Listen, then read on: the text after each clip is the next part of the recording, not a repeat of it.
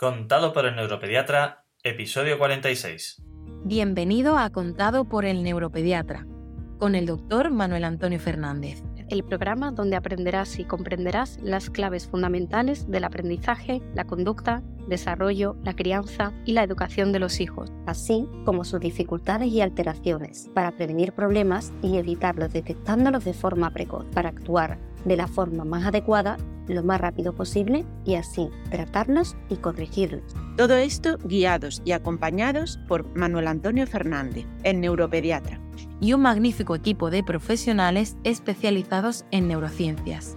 Testimonios en primera persona, colaboración de expertos de diferentes ámbitos, algún que otro personaje famoso y todo lo necesario para conseguir tus objetivos parentales. Este programa es para padres responsables e implicados al 100% o al 200% en el proceso de crianza y educación de sus hijos, neurotípicos o neurodiversos, con capacidades habituales o capacidades especiales que quieran algo más para ellos. Para padres luchadores e inconformistas que están dispuestos a darlo todo por su familia a emprender, a aprender, a esforzarse y a ofrecer lo mejor de sí mismo por sus hijos. Este programa está imaginado, pensado, creado y desarrollado especialmente para ti. En este vamos a continuar, pues durante este mes de diciembre, el neurocalendario de Adviento y los consejos de educación y crianza, así como temas interesantes de todo tipo para padres implicados en el eh, cuidado, la atención, la crianza y el desarrollo de sus hijos. Muchas gracias por tu apoyo y confianza permanente tanto en mi podcast como en el canal de YouTube donde ya somos más de 120.000 suscriptores en nuestras redes sociales, en nuestra web y en nuestra lista de correo que hace ya tiempo que superó los 20.000 miembros. Mi propósito ya sabes que es crear un mundo mejor para las próximas generaciones, pero insisto permanentemente en ello, para conseguirlo necesito que las próximas generaciones sean las mejores posibles. Así que tu papel en esto, en la sociedad y en tu familia es imprescindible. ¿A qué te apuntas? Pues vamos a ello. Hola, bienvenido a una nueva edición de Contado por el Neuropediatra. Alcanzamos hoy el episodio número 46. Estamos llegando al final del año 2023 y la verdad es que sigue siendo una hazaña haber conseguido estos resultados en este año en tan poco tiempo con toda la información que hay por ahí fuera para revisar. Hemos recorrido mucho camino, ya sabes que tenemos una serie sobre neurodesarrollo, retraso madurativo, autismo, Asperger, también los consejos veranos sobre educación, etcétera, y ahora el neurocalendario. Como ves eh, y vas a ver en estos ah, audios, pues no estoy solo en mi proyecto, cuento con un magnífico equipo de personas y de profesionales, tanto en el equipo asistencial como en el equipo auxiliar, y todos ellos me acompañan. De, ello, de hecho, sin ellos, bueno, este camino no sería posible. Así que aquí vas a ir conociéndolos, y ya habrás escuchado alguno de ellos en el primer eh, episodio, y los vas a conocer un poco más porque te los encontrarás sí o sí en nuestro día a día. Así que aclarado esto, recuerda para lo que estoy aquí, este es el podcast donde agrupamos y ayudamos a todos los agentes interesados en los procesos de aprendizaje, conducta y desarrollo infantil dentro de los procesos de crianza y educación a lo largo de la vida. Y ahora comenzamos con los eh, neuroconsejos de este neurocalendario de Adviento, así que dentro neuroconsejos. Neurocalendario día 11. Hola, soy Manuel Bejarano, neuropsicólogo en INAP te quiero compartir cuatro beneficios clave de establecer normas en casa para los más pequeños. Beneficio número uno. Las normas proporcionan estructura y rutina.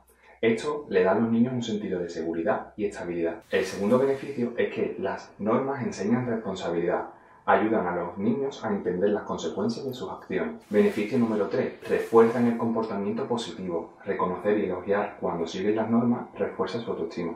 Y como último beneficio, y por último, las normas fomentan la socialización.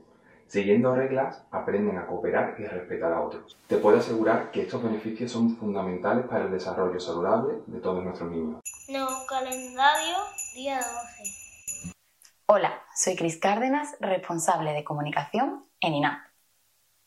Si estás en un punto en el que necesitas saber más sobre trastornos y aspectos del campo del neurodesarrollo, este vídeo te interesa. Te voy a contar cuatro pasos que pueden ayudarte en este camino. Paso número uno. Lo primero es ponerte en manos de un especialista. Nadie mejor que ellos te van a orientar y te van a dar luz con tu caso. Una consulta puede despejar tus dudas y proporcionarte la información que necesitas.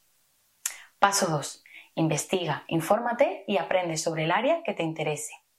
Recuerda siempre verificar que la información está respaldada por estudios y que las fuentes son fiables. Paso 3. Consulta libros y publicaciones especializadas. Existen muchos libros y publicaciones escritas por expertos en el campo del neurodesarrollo. Estos recursos pueden proporcionar conocimientos detallados sobre el trastorno y estrategias para manejarlo. Y por último, paso 4. Ponte en contacto con asociaciones y grupos de apoyo. Únete a grupos de apoyo presenciales o en línea para conectar con otras familias que estén pasando por experiencias similares. Compartir experiencias puede ser reconfortante y útil para obtener información práctica. Espero que estos pasos te ayuden a tener un poco más de luz. Puedes contactarnos y te ayudaremos siempre en todo lo que esté en nuestras manos. Neurocalendario día 13. A mi hijo se le dan muy bien las operaciones matemáticas, pero la resolución de problemas es su talón de Aquiles. ¿Te suena esta frase? Si has respondido afirmativamente, te aconsejo que escuches este vídeo hasta el final mi nombre es Carla Carvalho Gómez, neuropsicóloga en el Instituto Andaluz de Neurología Pediátrica y en este vídeo te voy a enseñar cuatro claves que te ayudarán en toda esta tarea. Clave número uno. Identifica el problema específico. Averigua si hay un área específica de los problemas matemáticos en las que tu hijo tiene dificultades. Podría ser la comprensión de palabras, las operaciones básicas o el razonamiento lógico, entre otros. Clave número 2. Desglosa el problema. Enseña a tu hijo a desglosar un problema en pequeños pasos. A menudo esto facilita la comprensión y la resolución del problema. Clave número 3. Practica la lectura de problemas. Muchos problemas matemáticos implican la lectura de instrucciones e interpretación de la información proporcionada. Practica la lectura de problemas matemáticos juntos para mejorar la comprensión. Clave número 4. Utiliza juegos educativos que impliquen matemáticas. Hay muchos juegos de mesa, aplicaciones y recursos que hacen que aprender matemáticas sea muy divertido. Neurocalendario, día 14. Buenas a todos, mi nombre es Nadia Giliber y formo parte del equipo de profesionales del Instituto Andaluz de Neurología Pediátrica. Para los más pequeños, los eventos festivos y las temporadas de vacaciones y puentes a menudo traen cambios significativos en las rutinas y actividades diarias.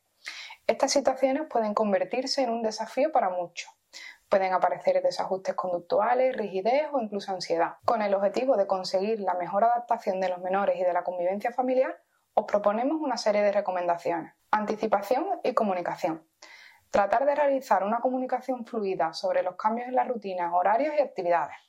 Esto facilita la preparación ante la ausencia de algunas actividades, personas o lugares. Calendario visual. Emplear un calendario visual para representar visualmente los cambios en la rutina diaria permite a los menores generar una estructura visual que ayude a los niños a entender lo que sucederá cada día, mantener un orden y una estructura básica.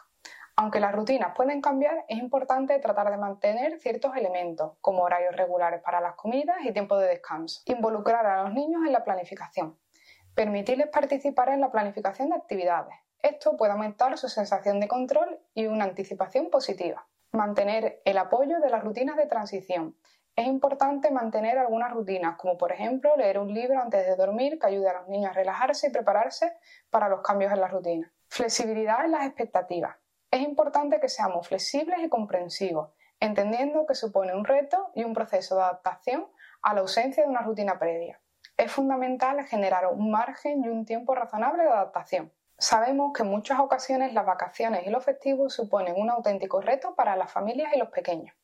Por ello, trata de generar un clima de confianza, comunicación y comprensión. Neurocalendario día 15. Hola, soy Manuel Bejarano, neuropsicólogo de INAP. Ser crucial que es la comunicación entre la familia y el colegio para un buen desarrollo de nuestros niños. Aquí están tres aspectos que debemos tener en cuenta. Primero, la apertura y la frecuencia en la comunicación son fundamentales. Mantener un canal abierto entre la familia y la escuela asegura que estemos al tanto del progreso y las necesidades del niño o la niña. Segundo, la colaboración entre la familia y el colegio es esencial. Trabajar juntos para apoyar al niño en casa y en el entorno educativo fortalece su desarrollo. Y tercero, el reconocimiento mutuo. Reconocer el esfuerzo tanto de la familia como de la escuela promueve un ambiente positivo para el niño o la niña. Estos aspectos son pilares para construir una base sólida en la educación y en el crecimiento de los más pequeños. Sigamos trabajando para que tengan el mejor desarrollo posible. Neurocalendario día 16. ¿Tu hijo solo quiere determinados alimentos? ¿Rechaza alimentos por su olor, color o textura? ¿Quieres que tu hijo coma de todo? Estoy segura de que es un objetivo que te has planteado en más de una ocasión. Pero, ¿sabes realmente cómo hacerlo? Mi nombre es Carla Carvalho Gómez, neuropsicóloga en el Instituto Andaluz de Neurología Pediátrica y en este vídeo te voy a enseñar cuatro claves que te ayudarán a fomentar una correcta alimentación en los más pequeños de la casa. Clave número uno. No fuerces. Evita forzar a tu hijo a comer algo que no quiere. Esto puede causar una aversión futura hacia ese alimento.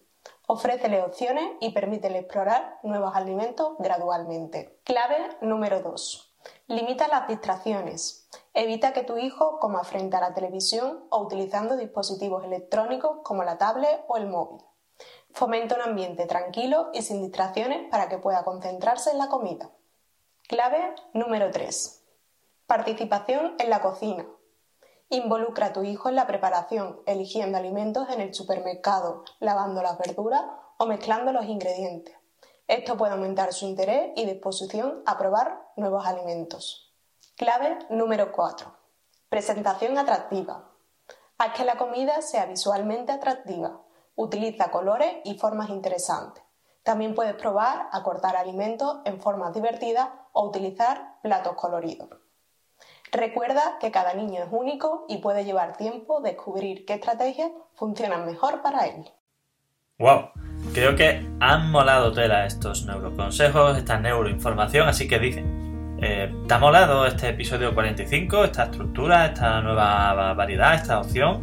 Eh, pues vamos a tener un total de tres episodios, así que no te pierdas ni uno tienes el 44, este es el 45 y en el próximo, en el 46, vamos a cerrar el total de todos estos neuroconsejos. Y terminando ya, si como te decía en el primer episodio de todos, al inicio de este año 2023 te emociona y te hace vibrar la posibilidad de convertirte en un auténtico padre pro top para ayudar a tu hijo en su proceso de desarrollo, estamos encantados de contar contigo y estás más que invitado a este ilusionante camino. Este camino que estamos haciendo todos en familia, en comunidad, en armonía, como personas y, como grupo que, va de la mano.